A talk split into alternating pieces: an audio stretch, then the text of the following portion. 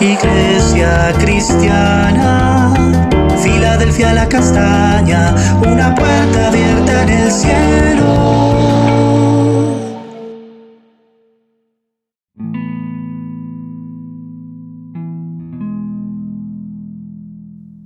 Amada Iglesia, Dios te bendiga en este día. Continuamos con nuestro tiempo devocional y hoy vamos a estar leyendo Eclesiastés capítulo 10 del versículo 12 al 14 que dice así. Las palabras de la boca del sabio son llenas de gracia, mas los labios del necio causan su propia ruina. El principio de las palabras de su boca es necedad y el fin de su charla nocivo desvarío. El necio multiplica palabras, aunque no sabe nadie lo que ha de ser. ¿Y quién le hará saber lo que después de él será? Y estaremos hablando acerca de las palabras del sabio. En este pasaje encontramos un contraste entre dos personajes, el sabio y el necio, y el poder de las palabras de cada uno de ellos, sus efectos y las características de lo que produce en su entorno, en su vida y lo que sale de su corazón. Y hoy vamos a estar hablando acerca del hombre sabio y de sus palabras. El hombre sabio es aquel que edifica con su boca. Sus palabras son de sanidad y restauración para otros. Y en este aspecto es muy importante lo que dice la escritura acerca del fruto de lo que sale de nuestro corazón por medio de nuestra boca.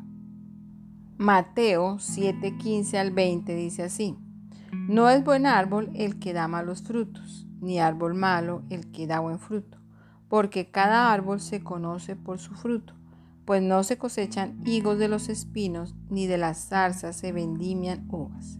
El hombre bueno del buen tesoro de su corazón saca lo bueno, y el hombre malo del mal tesoro de su corazón saca lo malo, porque de la abundancia del corazón habla la boca.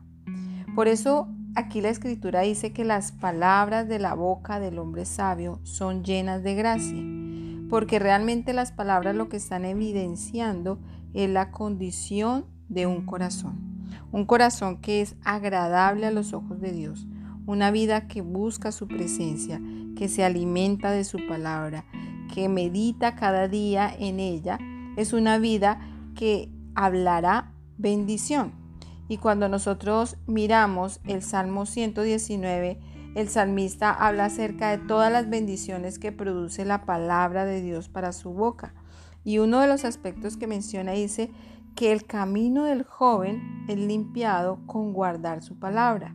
Y sigue diciendo que con todo el corazón el salmista buscaba la presencia de Dios y por eso le pedía que no lo dejara desviar de sus mandamientos ni de sus caminos, y que él guardaba y atesoraba en lo profundo de su corazón la palabra para no pecar contra Dios. Entonces, por lo tanto, el salmista sigue diciendo, dice, con mis labios he contado todos tus juicios de tu boca. Me he gozado en el camino de tus testimonios más que de toda riqueza. ¿Por qué sucedía esto en el corazón del salmista? Porque él meditaba en la palabra de Dios el alimento, lo que llegaba a lo profundo de su ser, lo que le sostenía, era la palabra de Dios, los mandamientos de Dios, sus estatutos, sus testimonios, sus preceptos. Eso era lo que entraba a lo profundo de su corazón y eso era lo que salía de su vida. Y en otro pasaje del mismo Salmo 119, el salmista decía, te alabaré con rectitud de corazón cuando aprendiere tus justos juicios. Y le decía al Señor, tus estatutos guardaré, no me dejes enteramente.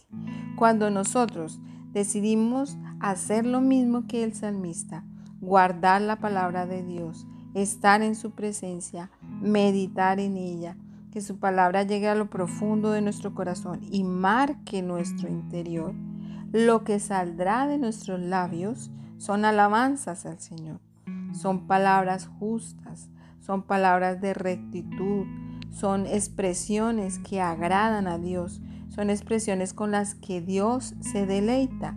Y por eso cuando nosotros lo vemos aquí, el eclesiastés menciona la importancia de un corazón que mira a Dios y se ve reflejado en sus palabras. Por esto se compara con una persona sabia y, y la palabra con la que se expresa es llenas de gracia, llenas del favor de Dios, agradables ante su presencia. Y hoy quiero que me acompañes a orar y a pedir al Señor que nos ayude cada día a guardar nuestro corazón con su palabra, con sus preceptos, con sus mandamientos, para que lo que brote de nuestra boca sea agradable y recto ante su presencia. Padre, te damos gracias, Señor, en el nombre de Jesús. Y hoy venimos ante tu presencia, Dios, reconociendo que tú eres Dios, que tú eres Señor sobre todas las cosas.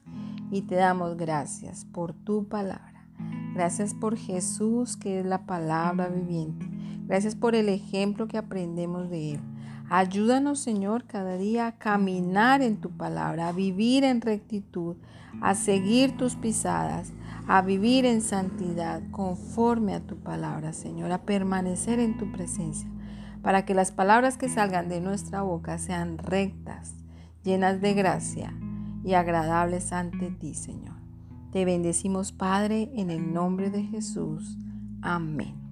Amada iglesia, recuerda, Dios establecido como una puerta abierta en el cielo, una iglesia que camina y vive en la palabra de Dios. Bendiciones abundantes en este día.